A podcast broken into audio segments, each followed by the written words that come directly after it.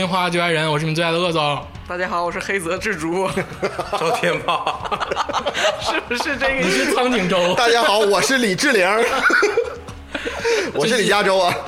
这个录节目的这个当下啊，就是很多明星都开始结婚了，这个大家纷纷表示叹息。其实我对林志玲无所谓，但是苍井优结婚的事儿对我伤害确实挺大，咯噔一下心里。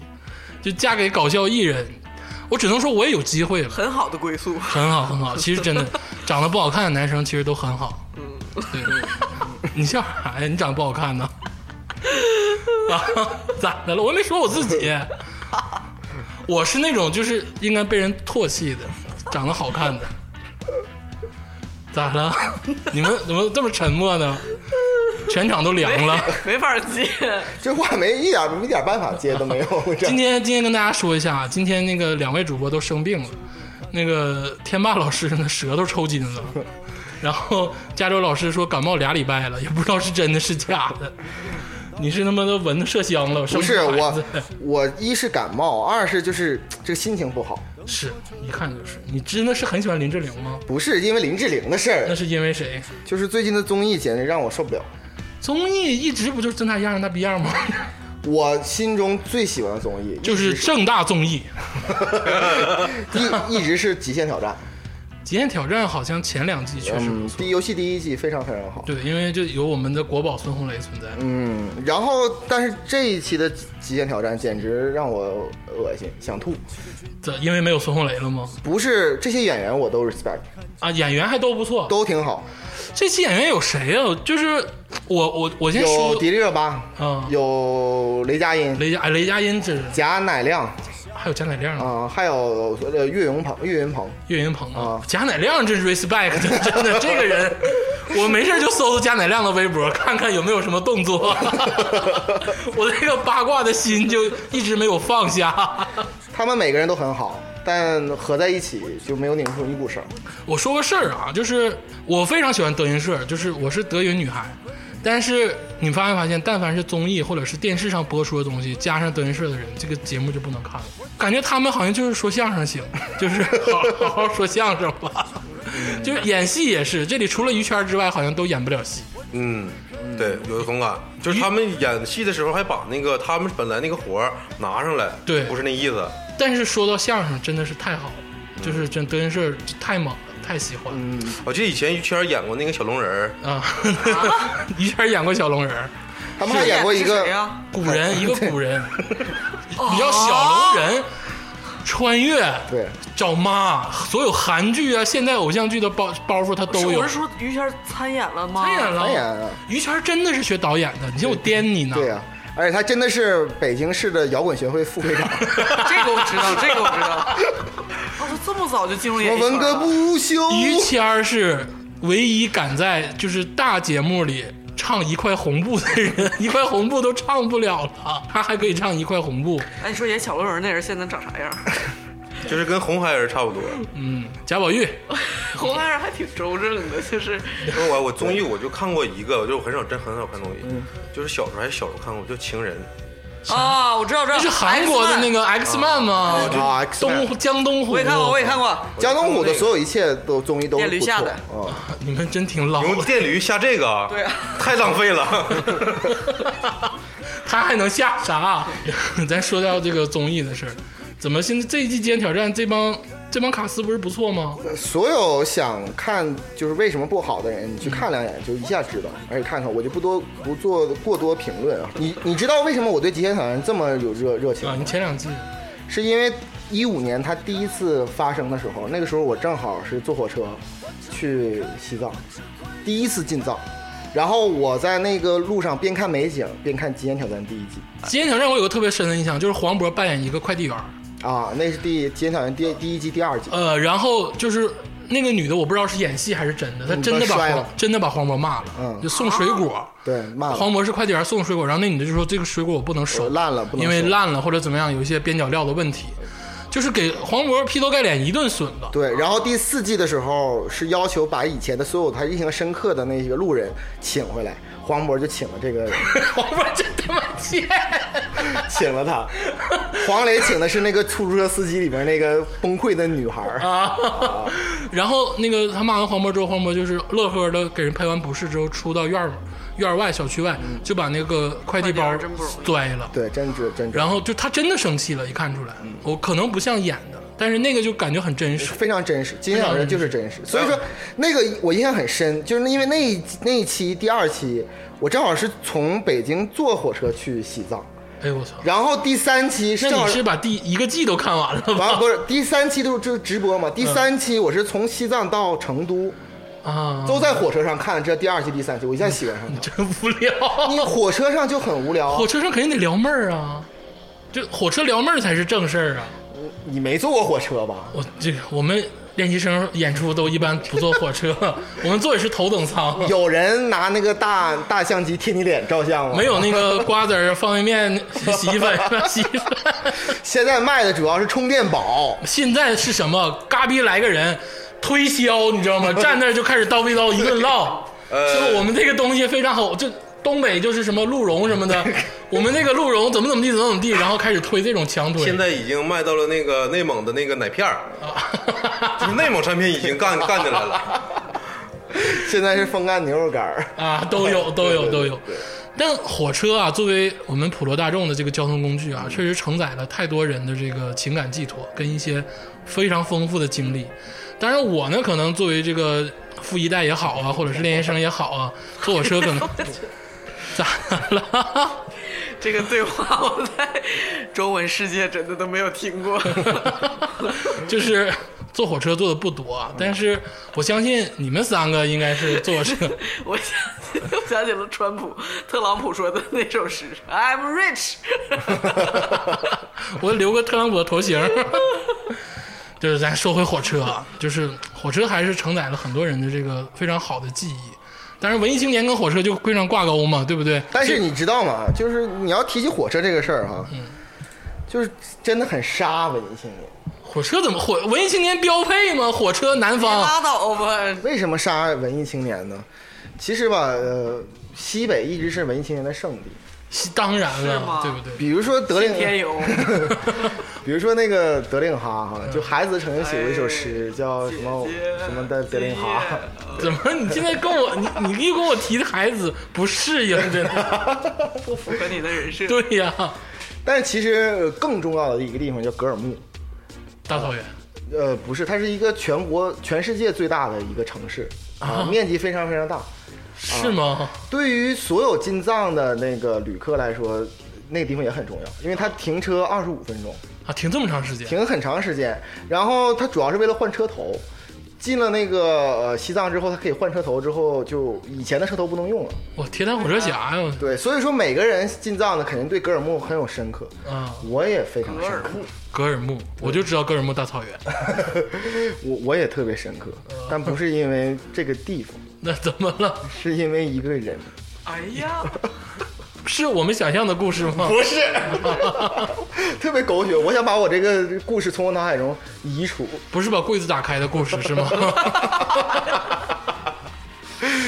是这样的，就是我那次就是已经去过好几次西藏了嘛，完了我就正常的回西藏，嗯。然后我坐坐在火车上硬卧，呃，一共六六个席位，嗯，除了我以外，其他五个人呢都是一一个小队，小队呃就是小分队，就要去西藏玩的，啊，每个人每个人都冲锋衣，啊，其中有一个又高又帅，然后并且非常非常有诗意的一个男男子，啊，有诗意的男子，啊，我就管他叫小明吧。好，这个名字也很有诗意。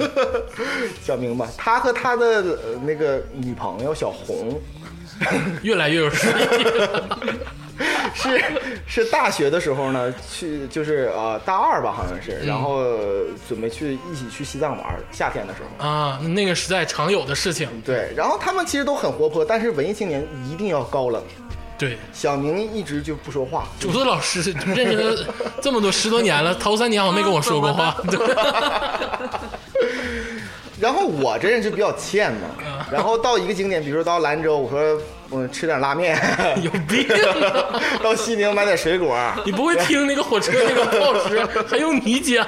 就我这人比较欠，比较热心肠。啊对哦，，我到了那个西宁之后，我说接下来一小时，嗯，你必须要擦玻璃。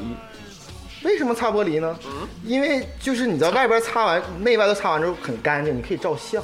擦玻璃对，因为过了西宁之后的一小时，就马上到青海湖，啊就路过青海湖，非常风景就漂亮了。非常漂亮。所以说我经验告诉他们，就是说去擦玻璃。那你真是为文艺青年想，是不是？，结果这个文艺青年 太到位了。这个小明呢，他就有一个，他应该住的住在最下边，嗯，然后他那个窗位哈就不想擦，就他因为他感觉就是说，哎呀，这种事情听你说太 low，你是个谁呀？瞧不起你，瞧不起我沉浸在我高冷哪儿来傻逼呀？对呀，就是这样的。然后他们别的那个青年，他们看他也没去，他也没一直没去。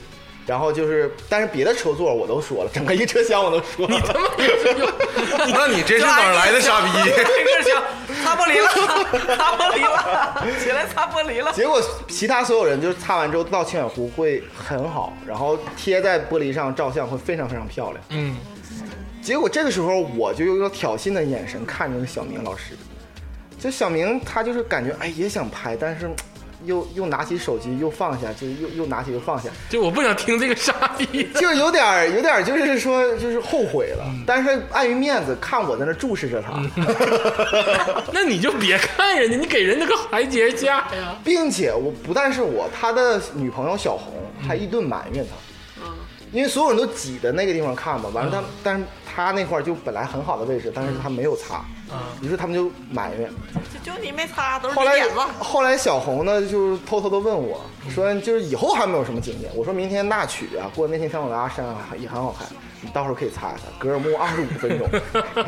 然后小明可能听到了以后会好，嗯但他没听到一个关键词，就是在在此停站二十五分钟。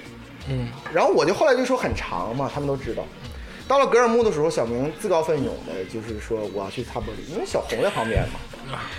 听人劝，吃饱饭。对，然后他就偷偷的去擦，而且他就趁着我，我因为我开始在车厢里，后来之后我走了，他趁着我走完了之后才去擦玻璃。我就真的操蛋了，就是一个硬卧车厢六个人都能演一出宫廷剧，就因为擦玻璃。就是一个宫廷剧，就因为他在他女朋友面前显摆了，就对你去过呗。对，然后呢，我回来之后呢，擦了已经玻璃已经擦干净了，而且是小明擦的。嗯，这时候他看我回来之后，本来就要走嘛。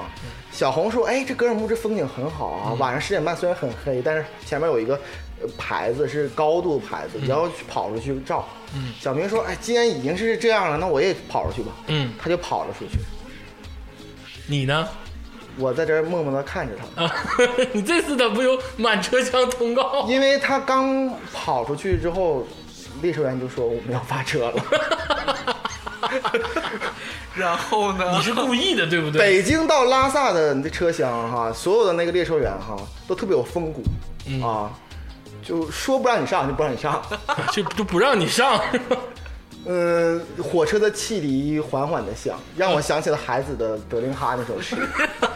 我边听着那首诗，边看着车窗外小明狂奔到到到到火车，火车慢慢缓缓的开动你，是边看小明刚擦完的玻璃，特别清楚。特别清楚。然后小红在这大喊大叫：“哎，还没有上车呢！”就是之类这这样的话，火车加速越来越快，慢慢小明的身影消失在夜色当中。汽笛声，只有汽笛声。你和小红看着很清晰的玻璃窗外，这时候小侯就跟他同时那个就是一起来的朋友就说怎么办？然后他们先说去列车长找列车长，然后就是怎么样？我就是说，找列车长能怎么办、啊？我就是，说当代的大学生啊，就真的是，哎呀，一点生活技能都没有。生活技能都没有。讨论半天，四个人讨论半天，想说谁去，最后讨论半天，谁都不想去，让 让李嘉洲去。没有，嗯，谁都不想去，谁都不想去。最后给小明打个电话，嗯格尔木也挺好的，你在那玩两天，等下辆车来再再说。我天，我呀跟李嘉洲先去玩了。你就目睹此事发生，其实都因为你。然后因为我的口才非常好嘛，嗯。最后他们住在我们那个旅旅馆，啊！你就直接把这把小明踢走了，挣人的钱。挣人给人男朋友给拉下车，还住你的馆子，对呀、然后那个住住了第三天嘛，嗯他来到了拉萨。小明来了，小明来了之后呢，就是布达拉宫是看不了了，因为他们前几天看完了，大昭寺也看不了了。但是小明并不灰心，嗯小明说：“我在哥莫也很好啊，嗯，我兜里就三百块钱，在哥们火车站坐两天，反正我听说他们后来分了，分 也不知道是怎么回事儿。你太欠了，真的，整个都是因为你。不是，那鄂总，你有什么这个火车的经经历啊？很奇葩的。我给你讲一个火车上的事儿吧。我呢，在还不是练习生的时候呢，其实也坐过火车。我一般都是去北京或者是去沈阳看一些 live，就很近，对，去北京从长春去北京应该是火车应该是六个小时，坐飞机也犯不太上。对啊，七个小时吧七个小时吧。然后我坐火车的时候是已经有了这个动车了，就六个小时、七个小时，要不然是得一宿多。嗯，然后我一般都买票直接去了，就做看一些迷笛啊，或者看一些其他的那个乐队的这个 live。嗯，很长时间吧，就是不是没钱，就二百多块钱还是有的，但是就买不着票，嗯，买不着这个坐票，就一等座都没有了，二等座也没有，就满了，只有站票，你你站不站吧，对不对？那看咱得站呢，对不对？咱得去呀，那边老多小妹儿等咱了，咱得去呀，对不对？那肯定得有，对不对？得买一个五块钱的小椅子，哎，你说对了，这个就是我买了一个，还不是五块钱，花了三十块钱买了一个不锈钢的那种折叠的椅子，顶上有那个军绿色的绳子那样的、那样的椅子，我买了，拿着这个椅子，我我以为就到火车站坐完了就扔了，但是这个椅子在火车上对我来说很重要，因为我有个坐的地儿。你的宝物，对呀、当然了，我就背一个小包，贼精神，我就到火车上了，然后我就坐下了。你说那些什么，要是谁跟我指啊，说这停两分钟，我就得卷他了。没有人跟我说话，我就是像竹子姐那样插上耳机，谁也不屌，表情特别的严肃。然后我就一般都是火车跟火车节中间的那个地方，连接处连接处人很多嘛，站票一般都在那烟。处连接，什么吸烟处？你看你就犯过法。火车上不能吸烟啊，大家。不是绿皮儿的可以，动车不可以。绿皮早年间都可以，早年间可以上高中、大学的时候都是在那早。年间可以，早年间电影院还能抽烟呢。哎，电影院能抽烟是个不错的事儿啊。呃，我没赶上过。嗯，我也没赶上过。接着说，我就把那个椅子放到连接处了，然后我就往那一坐。这个时候呢，就是一般都坐到了沈阳，就坐到辽宁了，就坐的都非常好，然后听点音乐，特别嗨，幻想着一些到北京要吃什么，要玩什么，要要那个怎么听音乐。就这个时候吧，就上来一个大哥，这大哥呢，这绝对就是个炮子，就是那个装扮，我就有所提防。但提防呢也没啥，也就是没办法，就是在一个连接处嘛，还能我也不能说你出去，对不对？我就坐那儿，他就站我旁边，然后就紧挨着我，夹个包就往你脸上吐烟，啊，没有戴个蓝牙耳机，说一些非常污秽的话。污秽的话是什么话？他跟人跟人打电话嘛，就是说一些那谁的账是不是催催了？啊，赶紧的。做小额贷款的，才三千多万，赶紧的了吧？然后呢，我呢中途呢就去洗手间，这个没办法，肯定要去嘛，六七个小时。然后我去洗手间的椅子呢，我就放那儿了，你得因为带着呀，你没有。这个不懂，你得带着呀。我没带，我就失误在这儿了，就是失误的。我我不是说那完，是你的椅子呀。不是因为之前吧还有别人站着，就是我跟人家还挺就相对唠过两句嗑熟，就有个老太太或者有个带孩子嗯女的啥的，你帮我看会儿，对，你就帮我看。会儿，我就直接领个眼神，我说哎我去上个厕所，然后人家也就是啊行你去吧，我还把包放在椅子上面了，嗯，当然呢随身物品都带在身上了。我去了有十分钟吧，排个队拉个大号，然后回来了，我发现那大哥就坐在那儿了。我当时我还非常 gentleman，还非常礼貌，大哥想让你坐他腿上，去你大腿儿啊！我就说那个那个那个，我我当时也没叫小哥哥没滚这是我的座儿。哥，我那时候叫叔，我那时候小。我说叔啊，那个那个，我就说椅子是我的，你看你是不是方便？大哥都没瞅我，你知道吗？装聋作抬哑，抬头瞅我一眼，然后继续玩手机，也不知视道而不见。玩贪吃蛇之类的，那时候还是诺基亚，你知道吗？然后继续玩游戏，然后发短信，跟跟哪个小妹儿发短信，然后我又我又拨了摸了他，我说：“哎，大哥，我拍拍他肩膀，这个挥手就给我一下子，哦，说你干啥呀？就直接这个东北三问就出来了，就是你干啥？你咋的？你想咋的？我动你试，你动我一下试试，就这种。哦我当时小啊，我也不惯这毛病啊，对不对？我说椅子是我的，你你怎么能就脏话就出来了？嗯，然后大哥呢，就从始至终我俩就开始呛呛起来，大哥这个屁股就没离开这个椅子。嗯，那那他这个是仰视你、啊，你听我说呀你是俯视他呀？呃，那人家那个唾沫星子大呀，我最后也急眼了，我抓住这个椅子，从底下叭就给蹬出来了，大哥做一个屁墩儿。哦，然后大哥就大哥也急眼了，我当时觉得我当时真的很小，其实说白了跟你们说实话，我当时就是高中，两岁，去滚！我当时就是十六七、十六左右，就是还没步入社会呢。我怕就这个，是在那个重庆路万达打了那个大哥之后，我跟大哥有不解之缘。然后我就蹬上那椅子之后，大哥就追我，我就跑，我大概跑了四个车厢，你为啥跑你？俩跑不知道我为啥跑。你，手里已经有武器了。我我疯了，周星驰说过，这个这个这个凳子是非常大的武器。我没有你那么那啥，我就跑，他就追我，然后边追边骂。然后大哥还贼奸，大哥说抓小偷，你知道吗？这个给我当时我都崩溃了，你知道吗？你找乘务长啊，乘务我员。当时太小了，没想那些事儿。然后跑了四个车厢之后，大哥把我摁那儿了，然后我俩就继续的这个争执他也太不讲理。啊、然后最后呢，就是乘务员来了，然后把我们劝开了。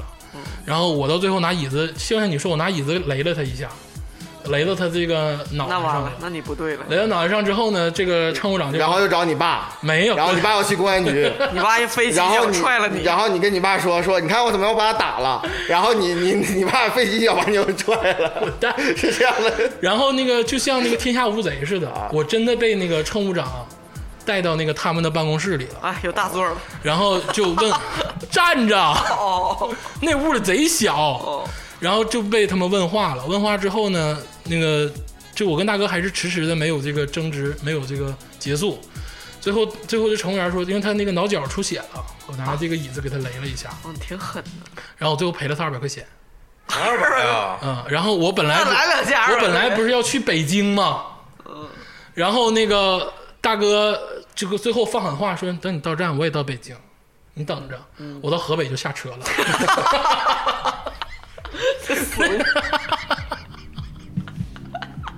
我我是偷偷的下的车，在唐山，我都忘了是哪儿了，一个特别唐的山唐山，特别小的站，然后我又补的票，我去的北京。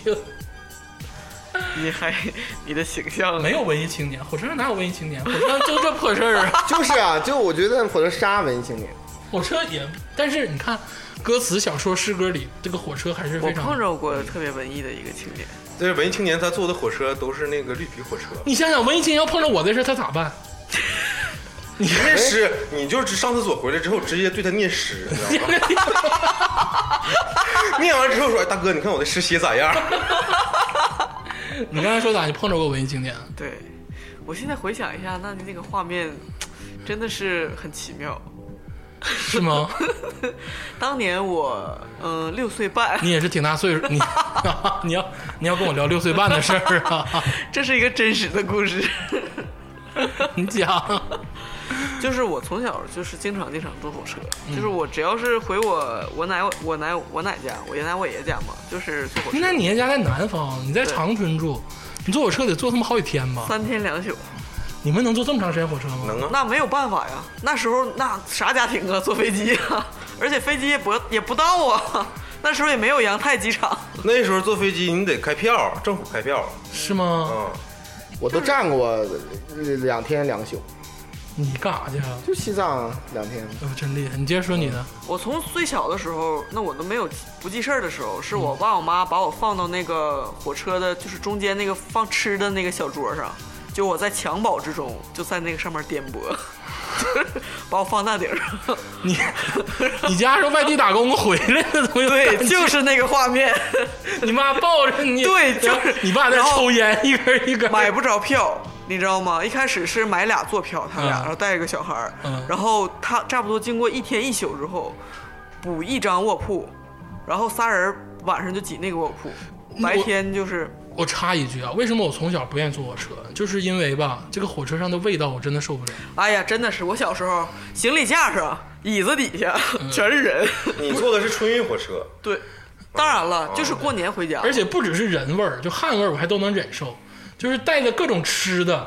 今天这面有咸菜，明天那面有那个大酱，方便面的味道。那边有方便面。我就，是当时回乡，从小到大嘛，就是春运，就是就是三四四层人吧，从上到下各种的，走都得飞着走，踩那个对，各种脚从座底下伸出来，就是那个座，椅后面那靠背，踩着那个飞飞着走，对，这个我做过。是的，哎呀，你们这个乡乡间疾疾苦，呃，很不容易。然后，而且当时呢，不像现在，现在你即使现在坐飞机都很方便了，对，即使坐火车，也就是一天一宿，不到一天一宿，好像二十个小时，二十二个小时就到了，很快，对，有直达的那种的。然后就是也是呃嗯不遭罪吧，至少是。当时坐就是我现在印象之中啊，就是上厕所难，就是跨越千山万水上厕对所，，还有大哥追你，难啊，那倒没有。我小时候那次是，我就觉得坐火车是个很漫长、很漫长的过程，三天两宿。你想想小孩的时间观念，我觉得那就是就跟上学一样，这这几天就在火车上就搭了。确实是，就是为什么我们那个时候强调，小的时候强调旅途是一个有时间性的东西，因为旅途标志着你要用很长的时间到达另一个地方，当时的火车是要坐渡轮一节一节的运过去的，有这事儿，就是到了长江桥没有不开不到了长江之后，所有的火车原来的火车就是一节一节的嘛，嗯就是卸下来，然后渡轮一节一节的运过对岸去。现在去海然后再拼过来，就那边的火车头，然后再再拉过去。南京长江大桥，天堑变通途，就是厉不厉害？哎，我这都没经历过，就是在渡轮上，然后就差点就丢了嘛，是吧？嗯拉手，就大大家可以上，可以在车上待着被运过去，也嗯可以下车溜达。嗯我就是来回跑的，差点丢。从小我就是一个游子，那一年就是我已经习惯了这个事儿，就是差不多上小学之前，我印象之中。因为我我记得我是长头发，或者上小学就是假小子的生涯，一直到上大学之前都是短头发。梁博，对，当时是长头发，你小时候胖你忘了吗？我就 对，就是小小胖丫头的那个阶段。当时我就带着我所有的好吃的、所有的童话书、所有的那个玩具，上了火车，在对面，当时就有一个小伙我进的也就是现在想，也就是二十岁左右吧。大哥，你那时候六岁半了，你就要泡他，我没有，当时我这事儿怎么想都不对劲儿，这事儿，起先我是跟我爸我妈下那个五子棋，嗯，就当时是有五子棋这个游戏很风靡，你知道吧？然后之后不是打飞机什么？大哥，他六岁半，你能不能美好点儿？我都没往那方面想，啊，炸飞机那叫炸飞机，不叫打飞机。啊，对对对对，五子棋。当时后来呢，我就是呃，这个游戏天天玩嘛，我掌握这规则。我爸我妈后来我妈就下不过我了，后来就是有很多围观，大家很无聊的。你那是真六岁半吗？我印象中还是十六岁半呢？不是竹子少年天才，真的的确是。应该是要不然我因为我印象中你别信别信。我印象中我是长头发，但是我也记不得是哪年了。但是也有可能我因为记忆可能有偏差，但绝对绝对是小学或者以前的事儿，小学三年级往前的事儿。因为当时我记得印象很深嘛，大家都在传说，一整个车厢都说：“哎呀，有个小天才。就是火车厢一箱人挨个跟竹子下五子棋，”对，一个你说对了。下不过 out，下不过你 out。你说对了，因为嘿我我跟你说，因为大人不咋玩五子棋，就小朋友才玩。你要说我小时候炸飞机天才，很有可能，如果有另一个小朋友，他就把我赢了。嗯但是正因为一个车厢都没有小朋友，嗯所以说我爸我妈也就是不咋玩，下不过我。然后对面那个大爷就更不用说了，搞不懂游戏规则根本就。然后就是有个年轻人嘛，就是这个小伙儿，啊，然后就来一生的宿敌。一生的宿敌。我就在我火车上遇到了我一生的宿敌。当时我那个塑料布，真的，一米见方塑料布的五子棋盘，在那个火车的桌上都摆不下，我们用垫的纸壳子，你知道吧？俩弱智，我觉得俩弱智。我俩从四平 下到了河北，就是基本上这个五子棋盘都摆不下了，你知道吗？最后这个小伙要下车，下车之前。就是我记得我整个五子一米前见方的五子棋盘，基本上都也就有那么十几个空位了，嗯，战况非常的焦灼，半个车厢的人都轮流在围观 我们这个一生宿敌的对弈。还不是围棋，是五子棋。是五子棋，围棋我不会。你看看我说什么，就是火车杀文青人，他明可能本身是个文青人，他可能跟一个六岁半小孩，我操，我得整死你！就是你这这这就是杀，是这火车就是杀直到。他要下车的那一刻，就是他行李都没收拾，我跟你说，已经快到站了。他就一边收拾行李，一边盯着这个棋盘，最后说：“咱们没有决出高下，没有决出胜负。”最后他就拎着他的行李箱匆匆下了火车，快误站了都。哎，呀一生的荣耀之光？我到现在也不知道我俩谁赢谁输，当时我就非常的失落，看着他的背影。我给你讲个输的吧，就是你刚才说桌游，我想起那个事儿，就是你我我不喜欢玩桌游或者棋牌，嗯，就是我一直没跟大家说为什么。对，玩三国杀都让了喜爱的女朋友吗？就是咱们咱们玩桌游的时候，我很少参与嘛。对，然后这是为什么呢？因为我见过天才少年同龄的时候，那时候就是像加州说的，给我文艺情怀全杀了。咋的了？有一回我坐火车，这个火车是火车是长途火车，火车怎么能杀文艺青年？火车是文艺青年标配呀、绿皮火车是文艺青年的，但是长途的不是。文艺青年就得穷是吗？就是三天两宿这种的，真的对再文艺也不行。你要坐个两个小时绿皮火车还挺好，打开车窗往外面看看，你坐两小时绿皮火车也就到公主岭到吧？鞍山吧，那体验吧。哎，四川那边有一个什么全国最老的绿皮火车，那个情调还挺好。都是打卡圣地。你继续你的桌游书，就是有一回我坐火车是那时候还是学生，然后那天刚好是恰巧我拿着那张票，我们全年级就我一个人拿着那张票，那个日期的票了。你下五子棋赢了，赢张票是吗？我不是我输了，就是那时候是你往学校那个报报名的时候买火车票嘛，然后他给发，刚好发到我那张、嗯是他们之后的一天，所有人坐前一天火车走了，然后我一个人坐火车，你们要去干嘛呀？学校我是放放假回家，啊，就是那个暑假你在大学的时候，对，是让呃、对，那是寒假，嗯，你从南方回到东北，对，坐一个长途火车，嗯然后我上火车之后呢，一个哥们儿也是年轻人，嗯，然后坐着了，然后一一脸书生气。我没跟上来我很我很腼腆，我不跟他说话。处不处？然后接下来又坐两个人，嗯也都是学生，就是嗯那个年年纪相仿，嗯都是都是上学的，男孩儿女孩儿都是男孩儿。没啥意思。那有意思的是后面，嗯他们仨上车之后，然后他们仨盘盘道，问问你哪个学校的，学什么的。嗯然后我学渣，嗯我也不跟他们参与，因为他们谈话的时候我听出来了，有什么中南、中山、那个华东理工，嗯，好学校，就是都是特别顶尖的一本那种学校。他们仨唠嗑的时候吧，我就已经听出来了，他们三个分出来鄙视链了。嗯虽然都是学霸，就是我能听出来他们是学霸。嗯他们唠的那个学科我不太懂，好像加州能懂，是那个就是磁生电、电生磁，然后材料力学，啊就是物物理这块儿啊，的。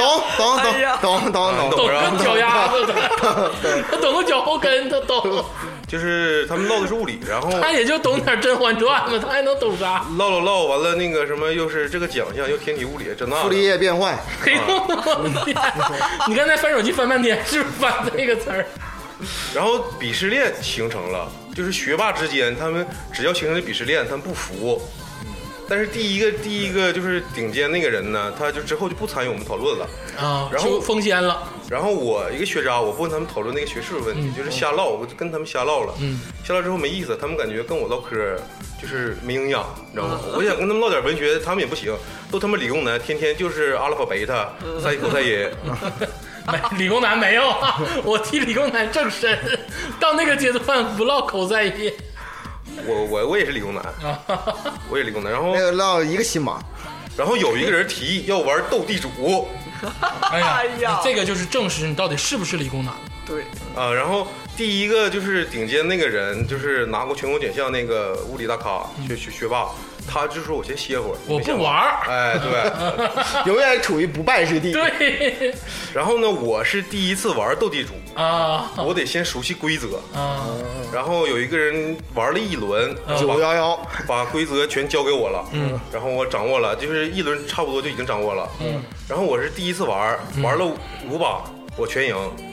就是只要我参与那伙儿，无论是地主还是农民，我全赢，因为是新手，他可能有这个东西，新手手冲，对手冲。然后比如说我最后一把就打春天，你知道吗？嗯，知道知道最。后一把打春天，这在他们学霸眼里是不允许的，这个方差是不允许的，这个概率是不允许的，就是我他这个必须得是大家都平分的赢。嗯然后有个人就提议，就必须得干倒我。有一个人提议，咱们换一种玩法，咋的？在学霸之间，他们喜欢改变游戏规则。玩刨根儿，不是刨腰，刨腰，刨腰你他妈刨谁的根儿？还斧头帮呢？刨根儿？就是他要站在学霸的这个层面上去击倒我。嗯，他说：“咱们换手牌，嗯就是怎么换？就是我抓牌的时候，嗯我看我的牌，嗯哦，然后给你一分钟时间让你记牌记牌，嗯然后你把这个给你的下家，下一个人我拿我的上家，嗯你打牌的时候呢，只能拿你抓的那个，就是你给下家的那个牌。啊这这有点不要脸呢，这我发现学霸都不要脸呢。啊，这个这要是在东北牌桌上，就得干死他，真的玩最强大脑，啊，对，是玩这套。啊！然后呢，我这个游戏，我当时我这学渣嘛，就是我那时候记忆力也不太好，而且情绪也没在这块儿。然后后来玩了五局，五局之后，第五局的时候我就找着找着感觉了，嗯，就是专注度也特别高了，因为我也想跟他们竞争一下，直吧直吧，直吧你也想跟他们对支吧直吧？我知识课本上的我整不过你，我这给你捂着捂着呗。王炸，就是我刚开始的错误率能达到百分之五十吧，嗯因为我这玩那个时候我已经是你需要说我说好几局了已经，对你需要记忆那个，嗯对。然后斗地主这个很简单，就是谁牌好，你能记住就行。嗯我错误率低，然后我假如说我是农民，旁边也有农民，他可以带着我，嗯这个就是已经适应这个游戏规则了。嗯，打了挺长时间，行，这里没有人不会斗地主，你就继续吧。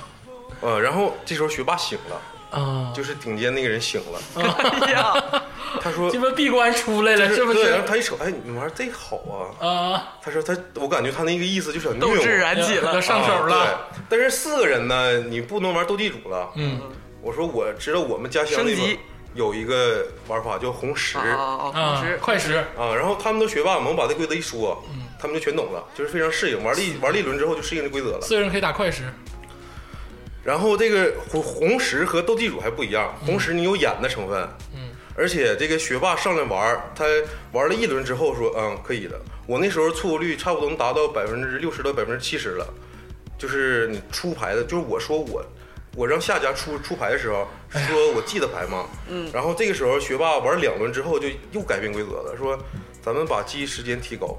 三十秒，二十秒，就是而且是你抓牌的时候你不能看，之前我们玩的时候是抓牌的时候抓一张我看一张，抓一张看一张，然后他扣着抓对，扣着抓，你抓完之后大家所有所有人都二十秒看，然后给下家看，我跟你说，我真不如跟被大哥追着跑有意思，真的，你这太他妈没意思。我要在那个局子，我就给他们全卷了。关键他红石的难度是啥呢？其实你就是记好无所谓，你得演，你得考虑是我我得寻找我的队友，嗯，就是他们学霸就是聪明之间玩游戏吧，他不亮牌，嗯，他不亮那个红石，我一定要通过我这个演技去寻找我的队友。嗯这个时候你就要考虑谁是你的队友，你这个牌怎么出。可是你你交换牌之后，你就知道那个副牌里边有什么有没对呀有红石啊？你只知道你下家的牌，对呀，我我那等于知道是你场间你知道两个人了。对，知道两个人的牌，对啊，对呀、而难就难在这儿，试试啊你你手里面拿了一张牌好有，意思的感觉。很 有意思？别说学霸，我跟你说，一点意思也没有啊！什么破玩意儿啊？他这个难度就在加州说这个，就是你手里面拿了另一个人的牌，知道就知道呗。你得拿你的牌去克制你的上家，是啊或者是你拿这个牌，你拿记着你的手牌，然后你手牌是克制你手牌这个人物，就是你他是他的下家吗？你们华罗庚这块儿的，我真了不哎，那。我可不可以迷惑他？就比如说他明明记对了，必然要但是迷惑呀我在你的手牌可以里说，可以，你没有这张牌，你记错了。呃，对啊也可以，可以啊但是不是他要说对，完全说对了，你必须得出出出出来。他要没说对，你咋说都行。但是之前四人可以演啊。你继续，啊，然后我就一败涂地。就是我人生，就是我感觉我对数字很敏感，然后记忆力提上来的时候，感觉我错误率达到百分之七八十也可以。但是跟他们玩之后，他演的，你就是学霸，他们不是傻逼，你知道吗？就是他会演。谁 说学霸是傻逼傻啊？逼呀？我一直以为他们就是顶尖的理工男，他不会演。他这时候就发现他们动脑是动脑方方面面，就是给我吓着了，你知道吗？哎呀，你不知道那些在四大工作，那些在什么多坏呀，他们那帮人搞什么男女关系，然后多坏呀那帮人。但是我跟你说，打扑克啊，我理解，我也是个扑克高手。我打扑克，我觉得打扑克一字真言就是靠气势。就说白了，你我们打俩二有没有？没有下了三。对，就说白了，他手里有能管上我的，我就俩二，给不给回？第一轮就一般都给回。但你要坐我那桌，你知道是你说这话的时候，我得想想，我他妈有没有，我得有没有接这个牌，你知道吗？我得我得想一会儿。而且就是我说牌的时候只有一次错误机会，你第一次说错了没事，你第二次说对了行，但是没有第三次机会，你不得不可以无限错试。要不然我说好跟学霸咱哪天试试啊？跟学霸，我不是，你们仨斗地主吧？我可不是，你们仨你就是装装作在顶点的那个男人是吧？不，我觉得这个扑克啊，这个我理解这个赌博都是神秘神圣的，就是这么式玩就没意思了。打扑克吧，就是娱乐，一定是靠气势。博弈，它是一种博弈，是一种野兽间的博弈，它并不是你那种算。我觉得，当然扑克是算啊，你只狼死多少回了？九十九上限。就说白了，我觉得玩这种游戏绝对是靠气势，因为我也是个游戏高手，但我走的你是玩完这个特别理智的这个整个这一场下来之后，感觉我对学霸的认识翻新了。我要是看着四个人这么打扑克，我就得我就得骂死他。跟大哥打架去对了。，我得一人出个大嘴巴就走了。我得了吧，你这个理工男这个事儿确实是有点让人听不懂。咱们休息一会儿，咱们听一首刺猬乐队最近非常火的一首歌，在在乐队的夏天这个唱的这首歌之后，当然曾经也非常火啊。由这个竹子介绍一下，啊，好极了！这名儿太长我忘了。这个名儿叫我也忘了，我现在巴拉巴拉巴拉巴拉，听歌吧。赶紧搜搜，车驶向云外，梦安魂于九霄。对，咱们听一首刺猬乐队的《火安》。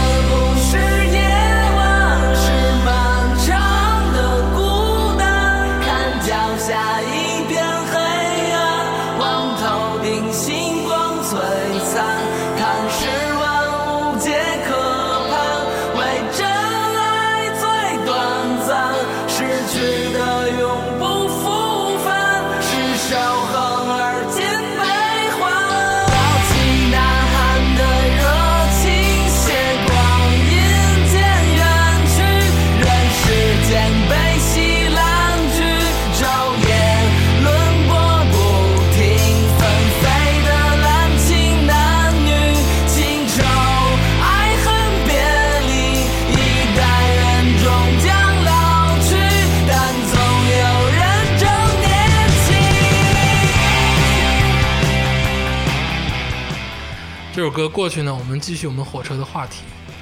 其实火车上并不是有那么多嬉笑打闹，也有很多非常温情、非常非常让人觉得印象深刻的事情。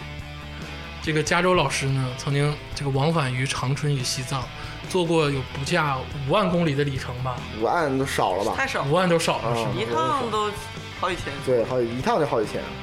那你这去西藏从长春这么长的时间，在火车上，还有什么事情发生呢？人在旅途，泪洒时。他呃，你一说温情吧，我就就感觉不太温情 这个事儿。我们可以让它变得温情。他开始是挺我我还是那个论点啊，就是这个火车真的杀死文青年。就是有一次我是坐火车，就是在一好像也是一七年，嗯我从西藏回到长春，嗯然后也呃这个火车大概是四十八小时，啊呃，四四十五到四十八小时。我天哪，了。四十五个小时对，我还没买着票，就是我没买到那个卧铺票，哦，那有座票吗？我我只买了座票，座票都没人，嗯，没太多人。然后整个一个车厢里边就大概十个人左右吧。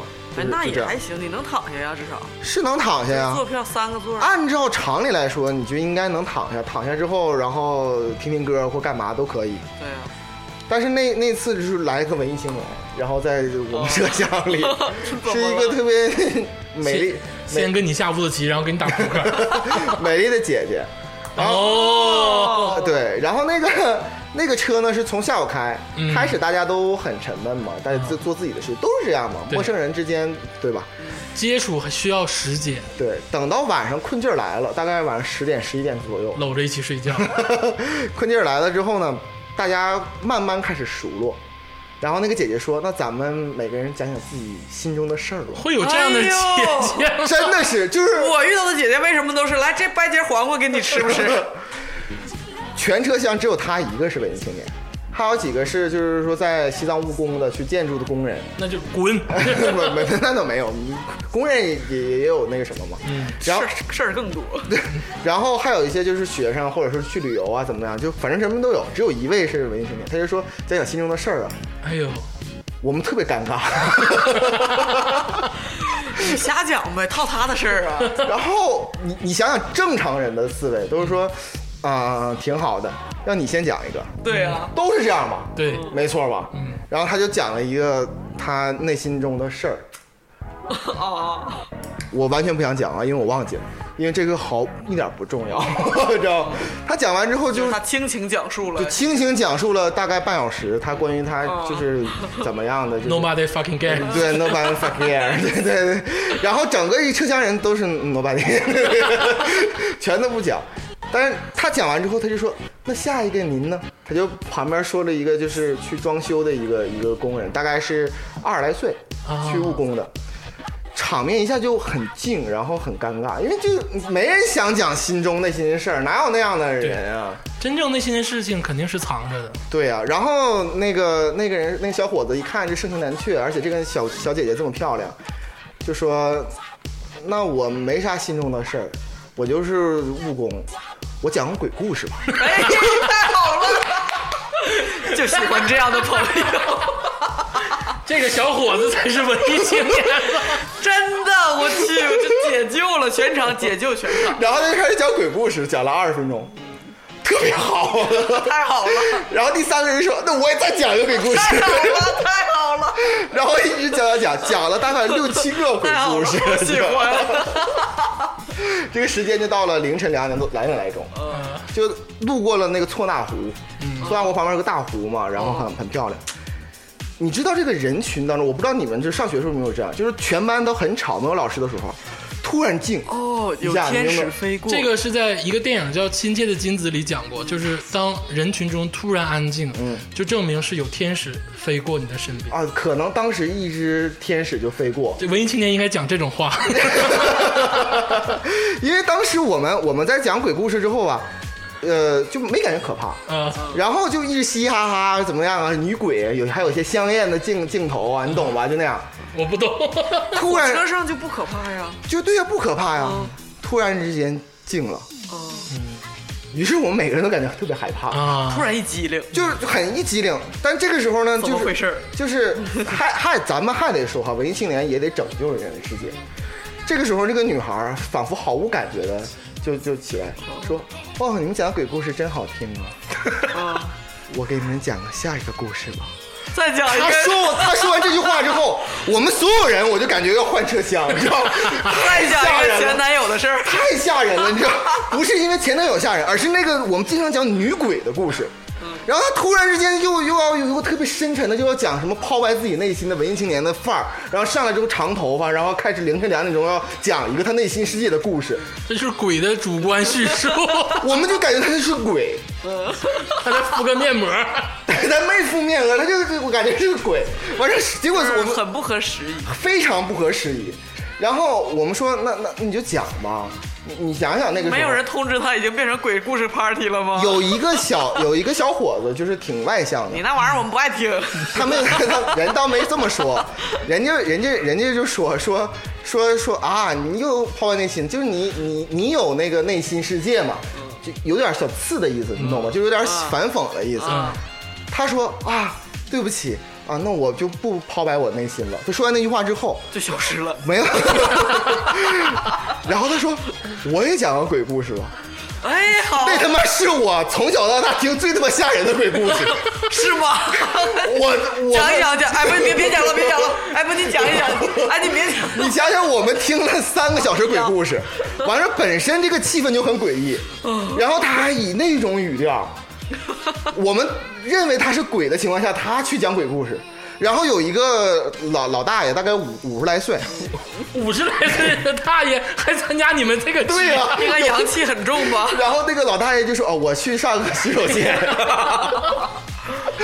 然后那个那个那个姐姐就说到的最关键，就是那个女鬼从厕所里出来那那个最关键的时候，特意特意说：“哎，你别去，你别去，我刚刚讲那个厕所的事儿。”老大爷真的就一动不动在那坐着，就直我跟你说，那老大爷直接挺到就是第二天早上五点就天亮，嘎了。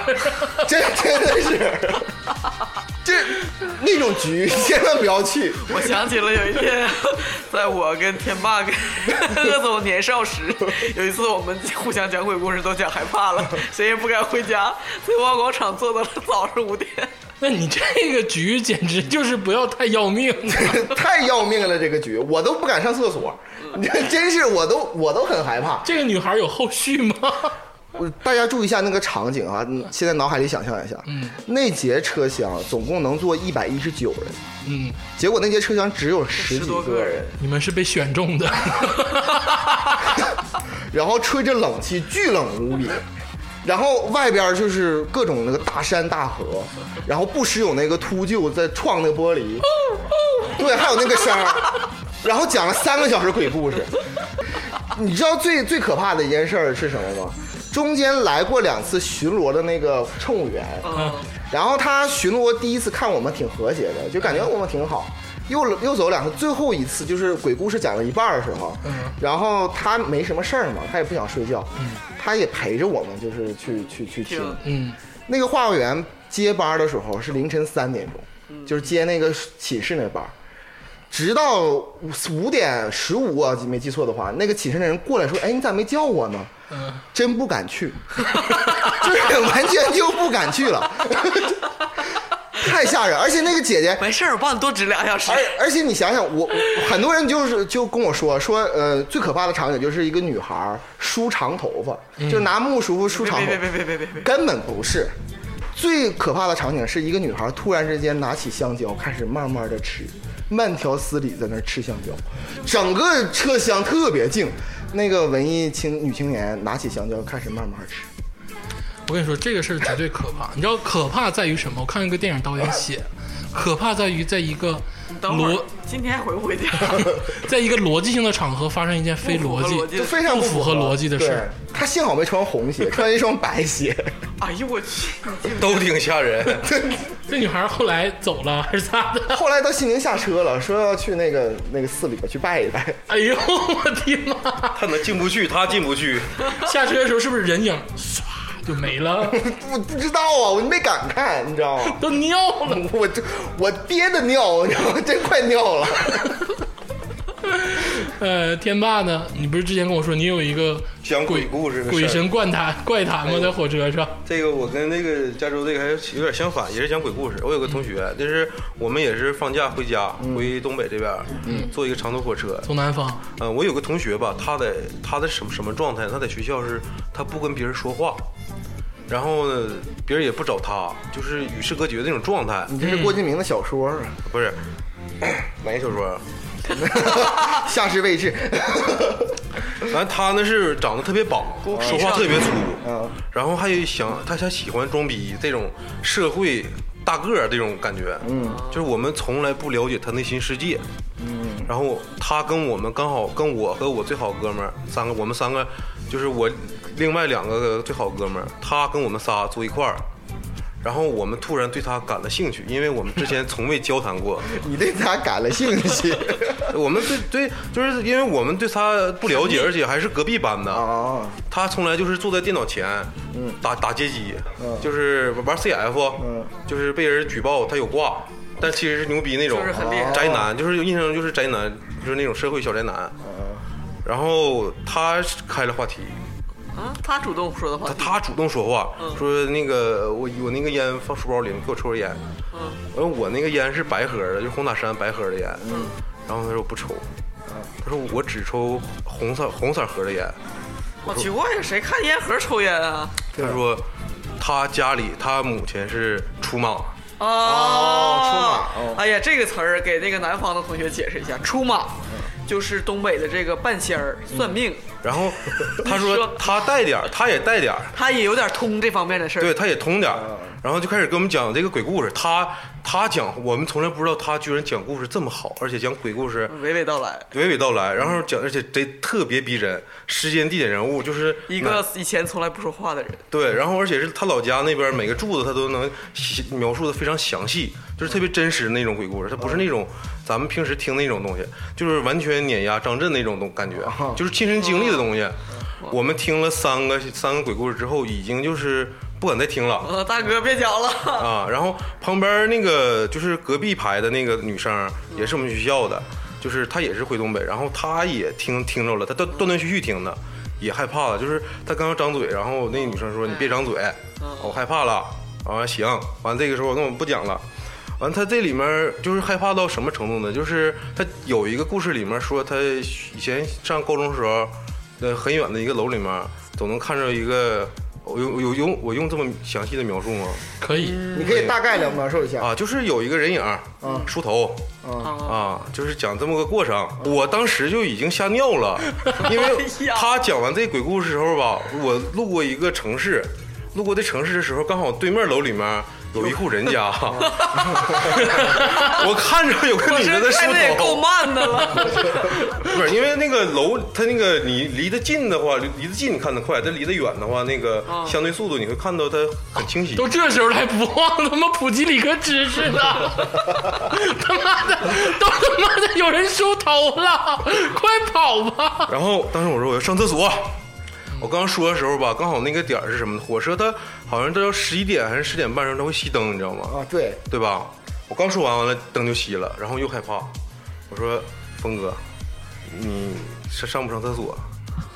他说他不上，他他说话还有点口音，他说我不，他说我他他说他说不去，我说你陪我去好不好？你找他陪你去，你疯了！因为他是最懂这个嘛，最懂，半仙儿啊。然后我那那俩同学也说，跟他一起去呗。我去那挨个个排队上厕所，然后就黑灯瞎火的去到那个厕所，然后我我说哥你先去呗，他说不的，火车里的厕所，三个男人哎呀。挤在里边，不是一个一个上，一个一个这种场景。我说你先去，啊。我，说你先去，你给我们探探道。我说万一这里面要是有个泄愤泄愤大口的女鬼怎么办？他说没事儿。这这要是有个女女女鬼，口音是挺重。他说这火车里要是有个女鬼，我告诉你，我给她治了，我也会点儿我让她那血盆大口咬你，咬是怎么咬呢？就是你把这咬字分开念，你真无聊，你这个梗落在这儿了吗？因为我这好无聊啊！这个你这也太无聊了。因为他发现我们已经恐惧到极点了，他想一直找补，然后他没有这个幽默感。哎，但是我想说一个啥，你没觉得，假如人在恐惧的时候，有些人就是为了缓解缓解那个情、情绪，然后我感故意激他故意找补他，我不感觉他，反而更可怕。哦，觉得就是在这个很恐怖的环境当中，突然有人找不，就是我我感觉那个女孩尴尬。儿，我我说那个女孩儿也是感觉那个场面比较尴尬，然后她所以她拿起香蕉来吃，但其实就这个很很很很恐怖。哎呀，我觉得火车上啊，真的就是很离奇。就是火车呢，还有一些，我跟你说个真事儿吧，就曾经啊，这个还有点乱的时候，火车上那个尸体啊，就是啊比如说一般人不是，你听我说怎么讲到这儿了？你 听我说完，一般人杀完人不都是那个，一般都是扔到火火车轨，就是火车轨道上嘛，就是那种偏僻城市之外的火车轨道上。然后呢，这是个真事儿。然后有个女的呢，我简短的讲啊，有个女的上厕所，然后那个你知道厕所的马桶不是直接通的那个地底下的吗，对不对？就老式的那种火车，对对对对直接就是掉在直接掉到铁轨上了，小小便的。然后她呢，这个女生嘛，她蹲着，她是换卫生巾，她哦蹲着，然后那个蹲着的时候，她就看自己这个下面，她操作，啊然后她就啊！哒哒哒哒哒哒哒铁轨，嗯嘎就看着个人脸，哎呦我，嘎又看着个人脸，两个人脸，嘎又看着个人脸，三个人脸，那是抛了三个尸体。那摆的也挺齐呀、他侧的正的啊，他不是说就是不是那什么，他咔咔咔看完那他三个，看完一个人脸之后，他就叫了。对呀、他怎么能看第二第二个人脸呢这？很火车很快，哦他人和人之间不可能隔好远摆，他是就三个人都被抛在那儿了，哦然后就咔咔咔三个人脸。哦，他这个事儿完事儿之后，他基本上一辈子没缓过来。咱今天不唠鬼故事行吗？我 害怕了。这个你忘不了咱在没有那个文化广场那天，就他妈你 你先唠个鬼故事咱仨从他妈十点一直坐到五点。五点。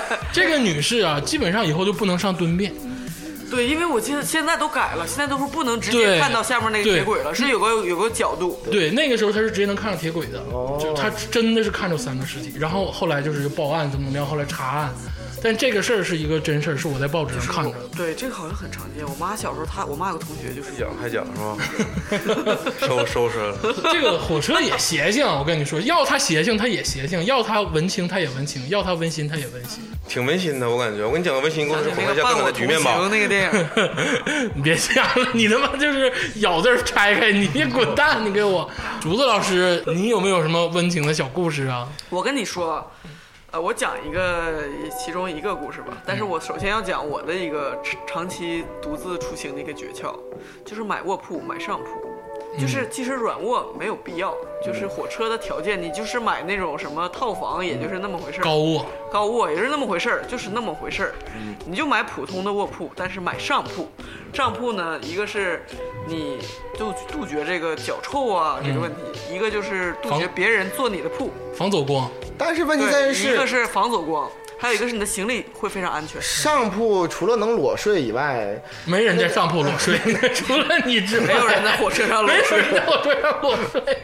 那就是坐不起来，不能直腰。我是，但是那个味道不是应该往上走吗？不不不不不，因为你如果在中铺的话，中铺是你的脚正好对着就是过路的人或者是里面，然后而且你的行李箱，你说你放在哪儿？你放在铺上，正是顺手牵羊最最合适的地方。对下铺还能塞床底下，对，但是床底下也不是很安全，而且别的人，你这个这个车厢里的人都会不是，就是这个铺的人都可以坐你，就是坐你的铺白天。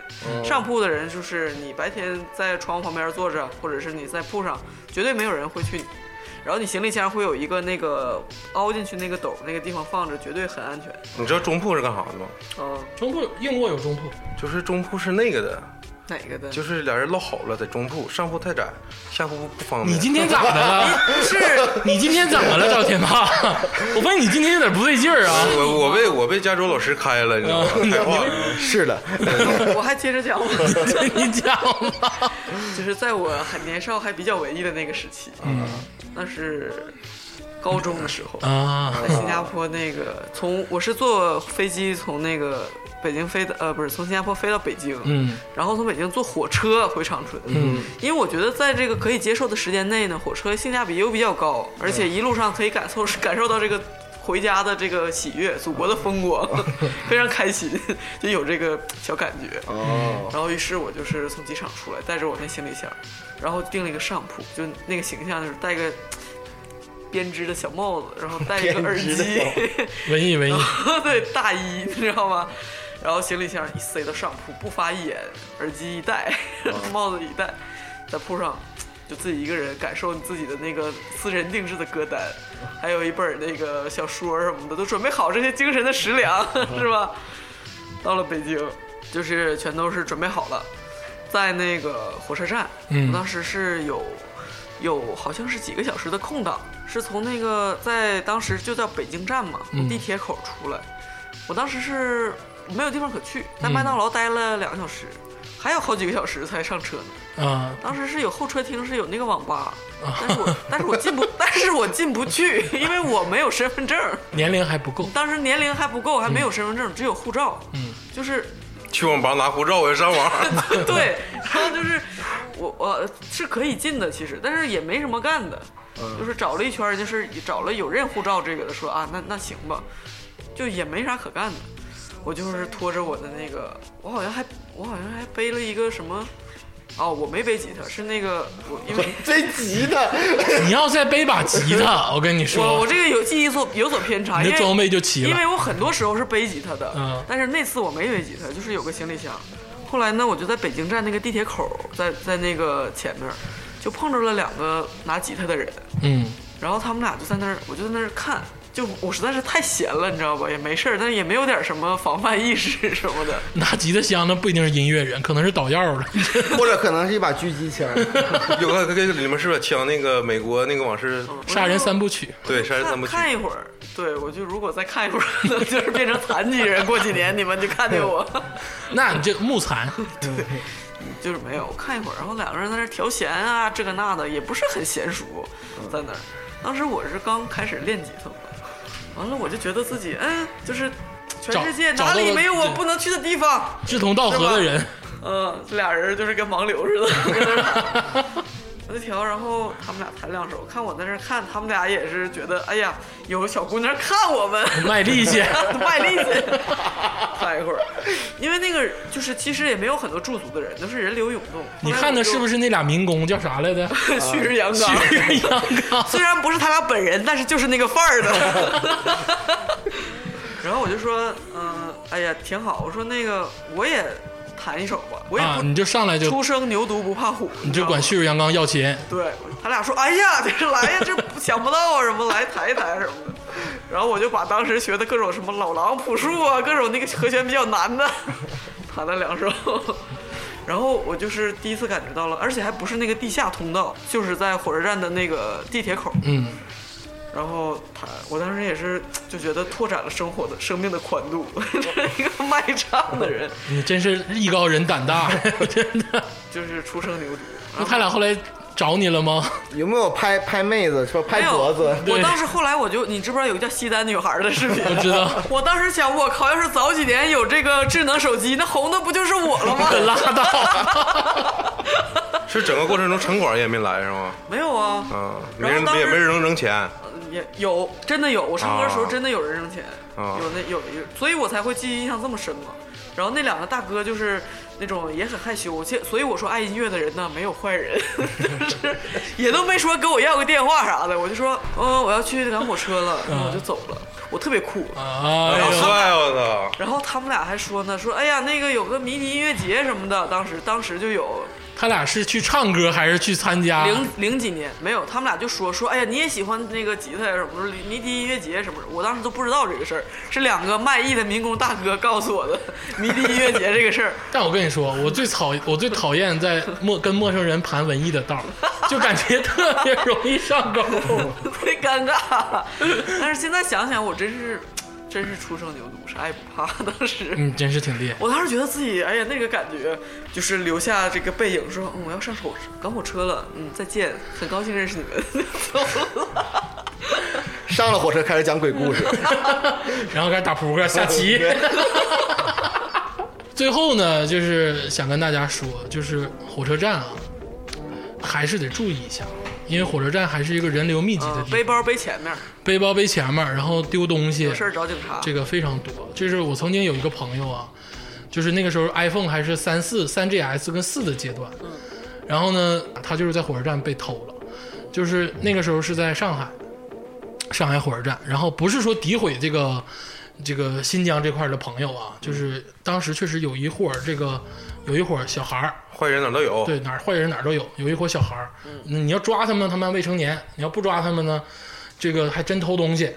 然后我这个朋友就让他们摸了，新型的骗局，最近我看新闻是在入火车站的时候，因为都有安检嘛，嗯，你把安检包放的时候，你就你就人过安检嘛，结果发现包没了，对，就你后面那个这个东西对，我看那个我特别注意，每次我都是盯着我的包，过了那个门之对后你，再进去帘子之后，我再我都是直接抱着包进安检，那你牛逼，就蹲那儿，啊，我知道，就是你连人带包缩进那个机器里，就躺那儿，双手摁到胸前，那人家肯定不让过呀，垃圾是不允许过的，不行，要不然我必须这么过。垃圾是不可以的，可以把包过去，但是人不能行。你看我能不能丢包？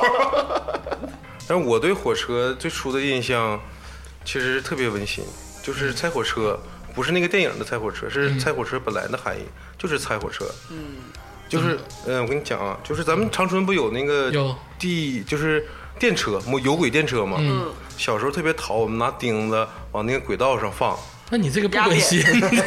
不是它能压扁，对，然后它那个钉子压完之后是一个剑，嗯，它那个按照钉子那形式是压出来一个是剑剑的形状，嗯，然后我们后来放那个钉子越来越大。那，得是长钉，图钉不行。呃，小钉子后就就是慢慢的那个钉子越来越大，因为我们想要越来越大的剑，嗯，然后真贱。真挺贱的，这是。动车脱轨是不是你干的？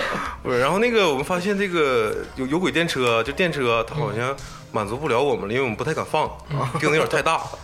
完了，有一个小朋友就提议，咱们去那边那火车道上玩儿去。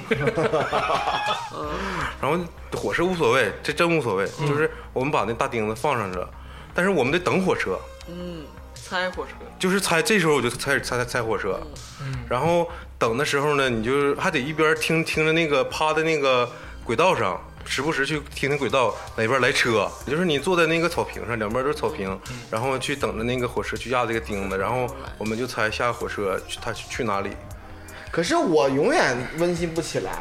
我这个场景就有感觉就是那个火车道上全是屎，然后你说 那不可能，那哎，你那你绝对不可能啊，因为火车要进站的前十分钟就关了，就是因为原来像鄂总说的那个是就是是直通那个地上的，嗯所以他在为什么要关关门，就是让你城市周边不要有屎，有屎全都是在城市比较远距离的郊区。其实为什么说火车这个东西让很多人觉得温馨或者文艺啊？其实我们今天跟大家叙述的是一些真实的火车站或者火车上的经历。嗯，就是其实有很多啼笑而非，或者是一些很多杂七杂八的故事。但是在众人印象中，火车轨道、火车站都是一个非常好、非常让人惆怅、非常让人温馨的地方。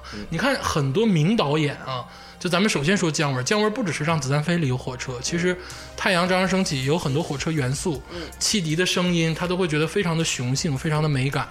这个火车呀，绝对是让人就哪怕我觉得火车以后被其他交通工具取代了，但是它的存在价值意义非常大。它有一种很很高的文化价值。对，就是它它它那个时代，就像木心的那首诗一样最初。的代表远方的东西。对，它很多文艺的照片不都是拍着一个女孩走轨道吗？对不对？坐在轨道上，交对然后错的远方的那个，总感觉有点味道。现在大家出行还是坐火车居多嘛，对不对？尤其是这个高铁来了之后越来越快，对就是这个高铁很方便。尤其咱们这个中国的高铁现在非常的快，而且这个越来越进步，比我觉得比 Eurostar 或者是比这个新干线都快，这个是非常好的事平。稳。对，有个动画片叫《高铁侠》，算了吧，我们小时候看过《铁胆火车侠》呃，小火车托马斯，啊，他托马斯真的很吓人，你看他的表情。太 吓人了。咱们这期节目呢，就是想聊一下大家对于火车、车站或者是一些火车元素的理解，然后希望大家呢出行呢注意安全。第二呢，就是多坐坐火车，然后呢也能感受身边对的风景。多能感受身边风景，然后也能认识更多的人。这小姐姐也好啊，还是下围棋也好对，还是开阔了一些眼界，对不对？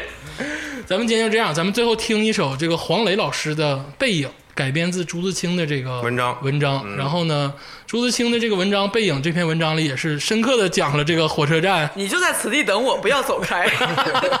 我给你买两个橘。咱们在这首歌声中结束我们今天的节目，然后也希望大家订阅我们的这个节目。我们在网易云、喜马拉雅、荔枝、蜻蜓都有推送。然后呢，也欢迎大家加入我们的这个花花局爱人的这个伙伴群。然后如果说想加入的话，可以私信密我们在网易云上。好，谢谢大家，谢谢大家，谢谢大家。谢谢。